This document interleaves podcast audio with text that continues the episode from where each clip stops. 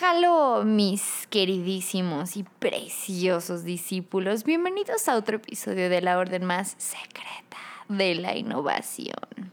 Yo soy Aisha, la suma sacerdotisa humildemente autoproclamada de este podcast que te va a compartir los tips, información milenial para que tú pimpes tus proyectos y que les des un toquecito muchísimo más potencial a todo lo que hagas. Hoy tenemos con nosotros a un espíritu del más allá llamada Jules. Ella trabajó por tres años en un entorno de innovación, liderazgo y también se emprendió unos cuantos proyectos como su propia empresa llevada a China, a India, San Francisco y España. Hoy trabaja en Grupo Transformándome, haciendo consultoría de empresas. Nuestro espíritu fue invocado para platicar sobre la innovación y pues ya que es un tema bastante prostituido, elegimos desnudarlo de una vez por todas para que quede muy en claro qué significa la innovación, cómo aplicarla, qué pedo con este tema. Bienvenida, Jules. Gracias. Excelente, pues empecemos a platicarle a los discípulos. Primero, ¿qué es innovación? ¿Tú cómo definirías innovación, Jules? Poder usar conceptos de manera transversal. Yo creo que es parte de... Así es. O sea, yo, yo, creo que también la innovación tiene mucho que ver con que la funcionalidad es lo más importante. O sea, al final, el trabajo de la innovación es ya sea simplificar, mejorar, aportar un valor nuevo. O sea, no es inventarme lo que se me ocurrió y porque le puse un moñito rosa ya innové. O sea, se trata de darle como valor realmente a la gente que lo va a usar. Exacto, que tenga un impacto. Así es que lo siento, discípulo. Lamento romperte tu cocorito, pero Rapid 2.0, tu aplicación nueva y millonaria, idea millonaria, no es innovación. Es simplemente una copia de algo que ya existe. Y que también eso es innovación, ¿no? O sea, no hay que crear algo totalmente de cero, pero sí hay que agregarle un valor nuevo, o sea, sí es agregarle algo más. Claro, se tiene que, que, ver desde la estructura de las cosas que estás viendo, o sea, como, como comentaste en tu podcast pasado, probablemente si quieres mejorar o innovar en el ámbito automotriz, quedándote ahí no vas a ver nada nuevo a no ser de que realmente te salgas, estudies, investigues, este, te pongas en el lugar de otro tipo de consumidores, otro tipo de mercados, de donde realmente puedas sacar y puedas brindar un punto de vista, si no nuevo, más interesante dentro de lo que haces. Así es. Estoy totalmente de acuerdo. Y esto de la innovación sí es algo bien importante. Eh, probablemente tú ya has escuchado este crear o morir.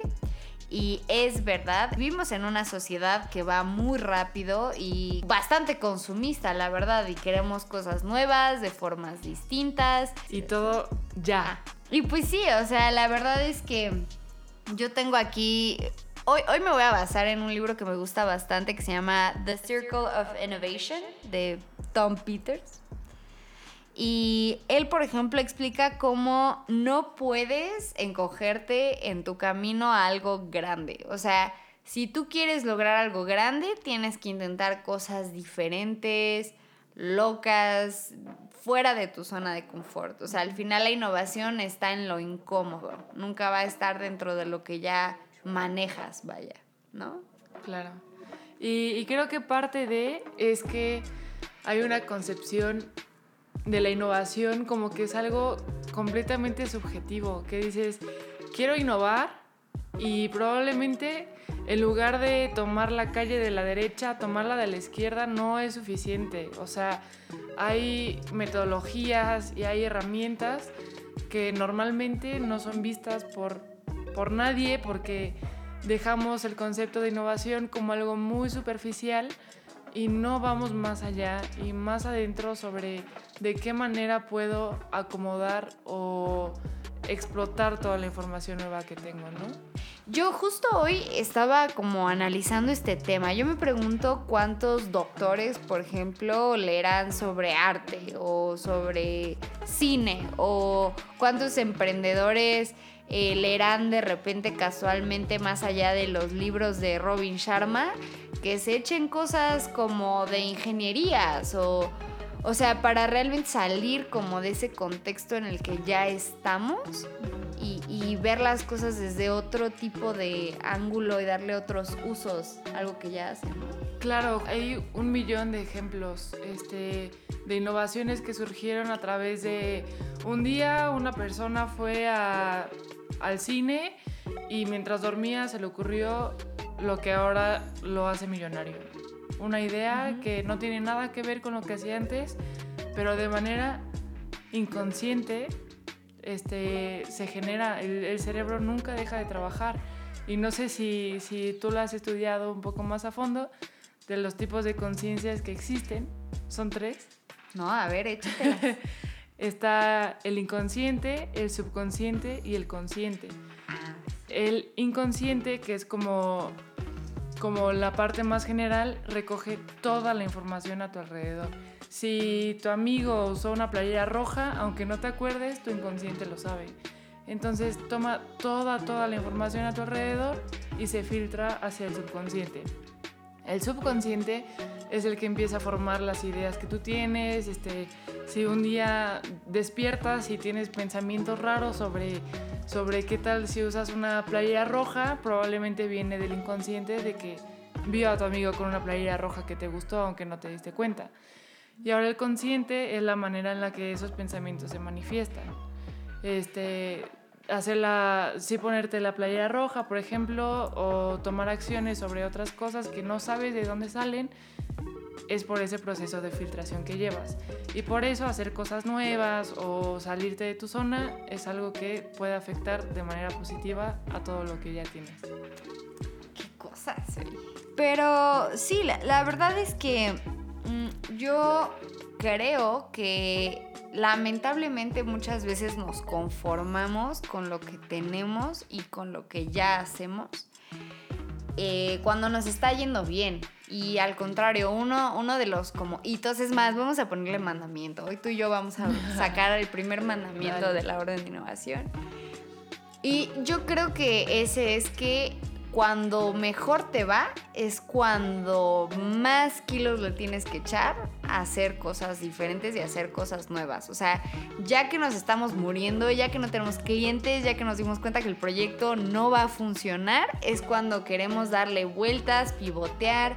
Y realmente este tipo de descubrimientos, como los que dice Jules, no pasan solamente en estados de estrés, ¿no? O sea, pasan cuando estás hasta arribita de la curva, pasan cuando eh, estás mejor para darte colchón, ¿no? De arriesgarte a cosas nuevas. Cuando hay más cosas que perder. claro. Entonces sí, sí, totalmente de acuerdo. O sea, yo creo que tenemos que, independientemente en el momento en el que nos encontremos, o sea, no esperarnos a que, ah, sí, cuando yo llegue a mi primer millón, entonces eh, le invierto para volverme en algo más tecnológico. O sea, ya se te va a haber ido el tren cuando eso pase. esos son conceptos ya muy anticuados para esta época, cuando la información está tan a la mano.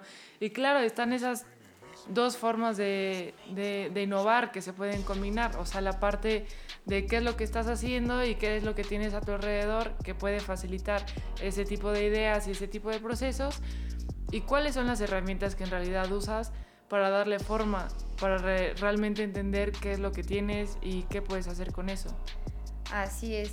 Y discípulo, de verdad, ese tipo de información no está en los canales de emprendimiento. O sea, no digo que no los veas, no digo que no te eches tus videos inspiracionales, pero date como, échate un clavado en otro tipo de temas, en, otro tipo, o sea, sí tu aplicación maravillosa y nueva tiene que ver con finanzas, no solamente te leas libros de finanzas, léete libros de productividad, de efectividad, de cómo agilizar procesos. O sea, eso te puede a lo mejor hasta dar una mm, un mayor concepto sobre el ahorro, sobre la eficiencia económica. Bueno, no sé, me estoy inventando cosas, pero realmente, o sea, hasta echarte un libro de medicina puede ser que te haga entender como un concepto completamente distinto sobre cómo procesamos la información, cómo venderte mejor, o sea, más allá del ámbito, o sea, yo lo que quiero es como sacarte de ese como la mamada emprendedora, la verdad, que se ha hecho.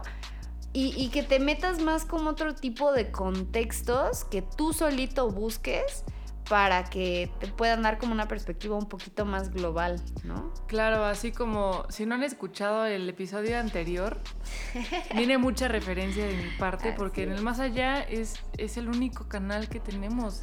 Herramienta es algo que se usa en ingenierías. Y si solo se queda en ingenierías, solo les va a ayudar a ellos. Entonces el simple hecho de meterse en qué están haciendo otras empresas, otros ámbitos para mejorar lo suyo, si a ellos les ayuda y ya lleva como 50 años ahí, imagínate traspasarlo a otras cosas.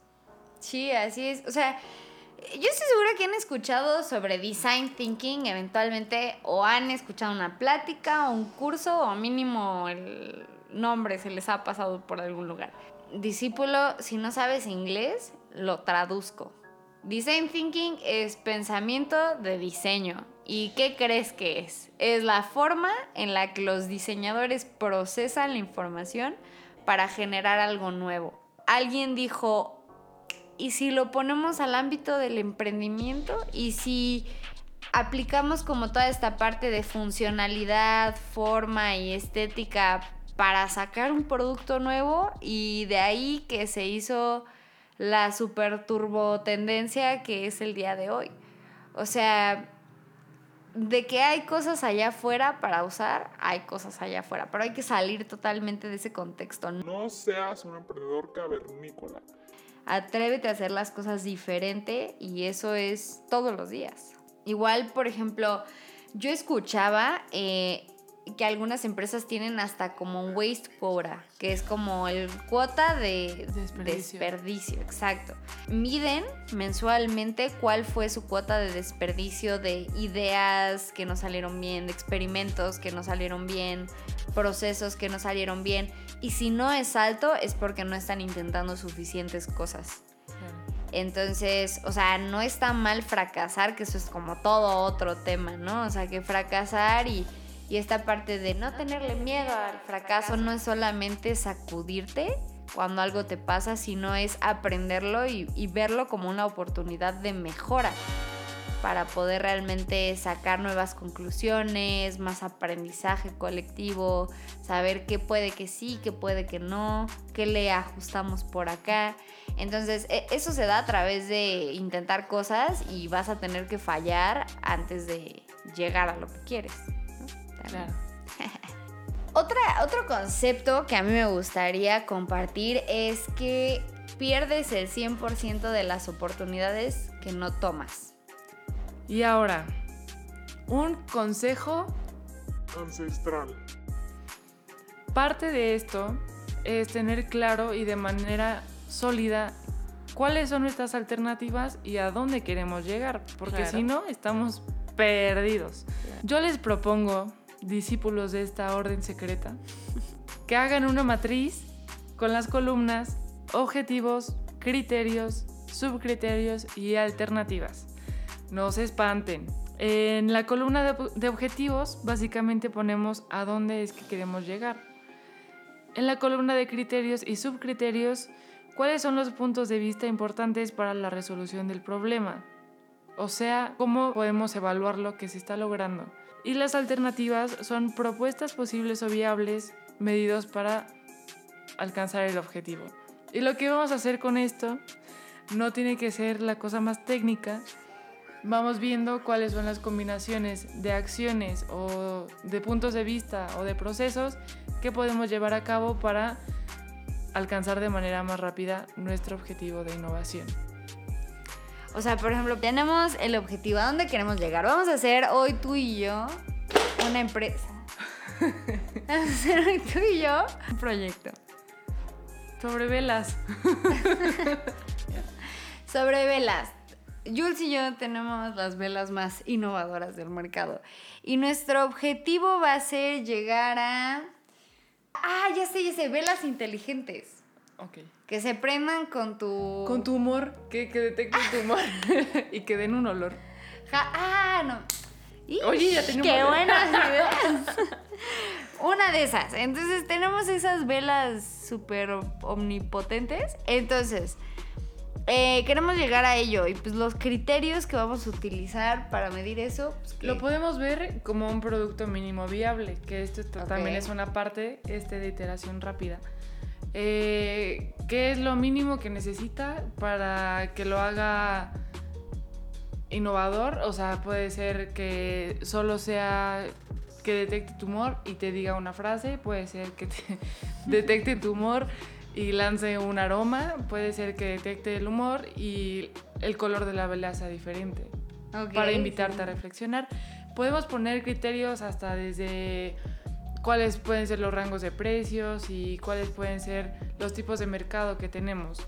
Y la parte de alternativas podemos juntar. Puede ser una vela que prenda de colores diferentes y te dé un aroma diferente.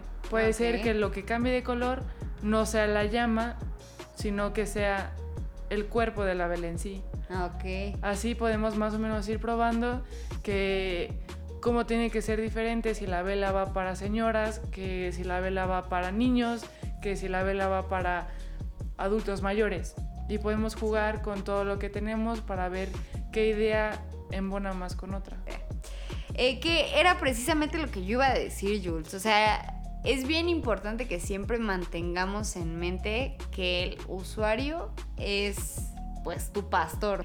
Aquí importa a quién lo va a usar, a quién se lo vas a vender, más que lo que a ti se te hace payísimo.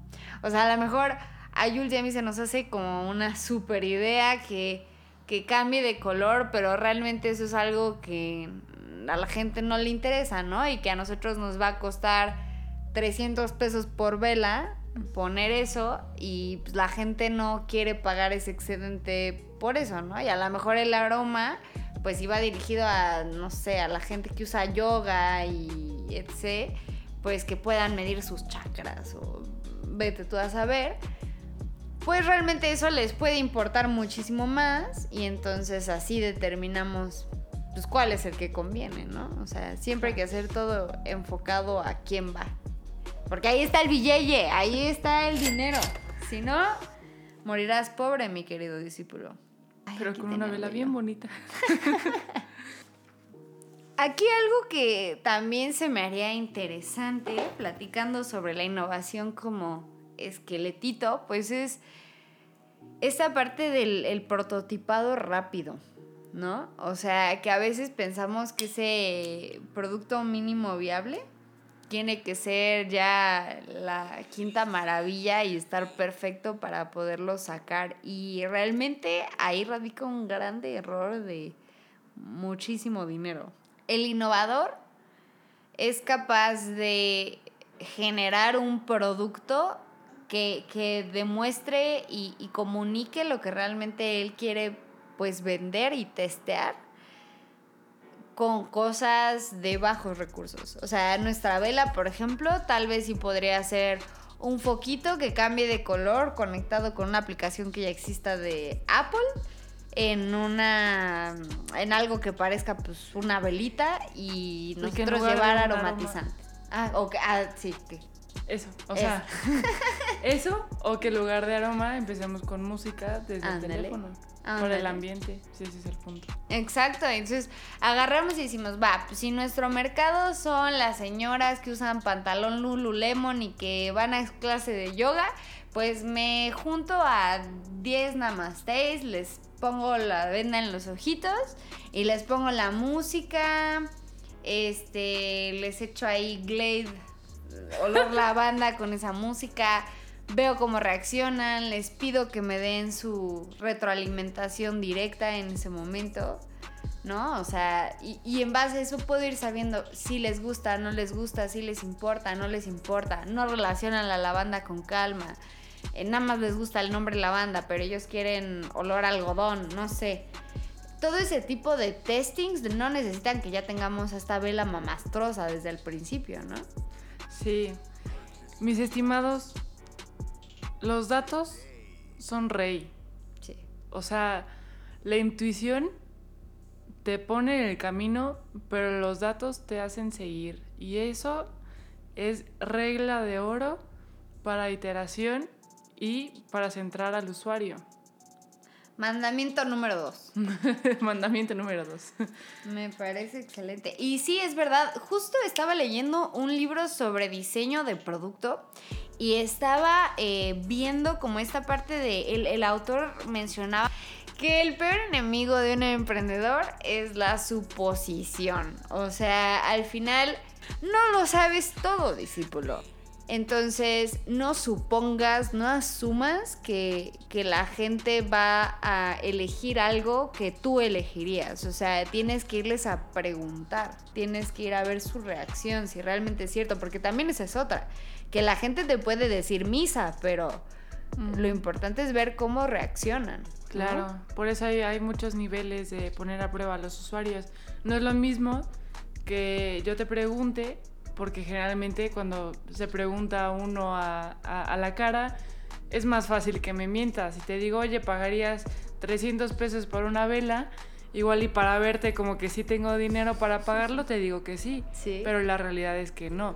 Entonces, por eso una parte importante de probar este, tu producto en el mercado es sacándolo a una escala pequeña. Apple, por ejemplo, había hecho, yo había leído que habían hecho algo muy acá, eh, que literal pusieron, a ver, no sé qué tan verídico sea esto, ¿eh? porque no lo leí de un libro directo de Apple, pero que habían puesto eh, un celular como el beta de cómo iba a funcionar un iPhone y que los habían puesto en ciertos puntos estratégicos así como sin más, sin explicación, sin nada. Entonces, pues para que la gente lo agarrara y el, dispositivo, o sea, como que guardaba así como, ah, pues lo primero que picaron fue esto, luego picaron esto, luego tal. Y en base a eso ellos generaron feedback y, y lo rediseñaron y pues fue como un boom. Sí, eh, como mencionamos hace un rato, eso, ese tipo de cosas de las versiones beta es muy de aplicaciones y programación y lo que sea, pero también se aplican en este tipo de cosas. Sí. Ahora, siempre va a haber gente dispuesta a criticar, entonces búscalos porque una persona que esté dispuesta a criticar tu producto o tu servicio es una persona a la que tienes que escuchar. Ay, que eso es algo que, que es bueno, o sea, recibir críticas negativas sobre lo que estás intentando hacer es algo bueno. Si viene de la gente a la que le quieres vender, porque eso te acerca a Claro. lo que ellos quieren. Y es algo que a veces no entendemos. O sea, no sirve de nada si voy y le enseño mi vela mamastrosa a mis papis, porque papi y mami me van a decir que es la mejor idea del universo. Pero papi y mami no es el mercado potencial al que quiero llegar. Entonces, o sea, lo- los pulgarcitos arriba, la verdad es que te sirven más de poco que, Claro. que de mucho. Te sirve ver que la gente lo quiera pagar y que lo hagan. Eh, que esa es una buena pregunta para cuando estés testeando. Puedes preguntar, ¿pagarías por esto? ¿Cuánto pagarías? No, pues que 15 pesos. ¿Estás dispuesto a pagármelo ahorita? Ah, Ahí se ve. ah, este, hijos. Eh, Cáele. Ay, es que ahorita no traigo joven. No, no está dispuesto a pagar. Entonces, pues son ese tipo de cositas como que hay que ir midiendo. Y discípulo como mandamiento número... ¿Cuál nos quedamos en el 3? Tres. Un mandamiento número 3 de la innovación, si no eres capaz de decir cómo es que estás haciendo tu producto, tu empresa, tu proyecto, tu equipo mejor, no le estás siendo útil al emprendimiento que estás teniendo. Es importante que todos los días seas capaz de contestar cómo es que mejoraste, cómo es que aportas para que tu producto, proyecto, equipo, bla, bla, bla, sea mejor o, haya llegado como a otro milestone o se haya acercado. Esto te va a ayudar a, mantener como la visión que decía Jules de de qué es lo que quieres lograr muy en mente y realmente tener pasos puntuales de, de cómo llegarlo. Como hay todo un tema que luego vamos a platicar sobre productividad y efectividad, porque eso es bien importante en la innovación y hacer tareas que sean importantes, no solamente las que se te está incendiando la casa, que últimamente es medio mi mantra. Sí, sí, es de hecho bastante importante porque un innovador no es alguien, o sea, por, por definición no puede ser conformista, no es alguien que pueda ser mediocre y eso es algo, es un hábito que se debe de practicar y es algo que tiene que ver con entender que lo que tienes que hacer son los mínimos esperados de ti para que esto salga adelante. Lo que tú debes de hacer es el máximo. O sea, si tu mínimo es sacar tu eh, MVP para octubre, pues entonces lo que tú como innovador vas a estar haciendo es sacar el MVP más fregón para octubre, pero que ya tenga validación de no sé quién, con cinco contactos. Y aunque esa no sea la meta establecida del equipo, un innovador busca más allá, llegar más allá de lo que se le está pidiendo, de lo que se requiere aparentemente en ese momento. Ahí es en donde vas a encontrar pues herramientas nuevas, metas nuevas. Entonces, pues sí, cavernícola, no. Conformista, tampoco. No. No, eso no es innovación. Así es que mis discípulos, las velas de este ritual ya se están apagando y nuestro espíritu supremo, descendiente de los innovadores senior de este universo, se nos está yendo y se está cortando la transmisión, así es que empezamos a darle, a dar por concluido este episodio y agradecerle a este ente que nos acompañó el día de hoy por compartirnos su sabiduría desde el más allá. Muchísimas gracias, Jules. Gracias por traerme a este plano. y humanos, escuchen a esta suma sacerdotisa que tiene todo el conocimiento que han pisado esta tierra. Muchísimas gracias, Jules.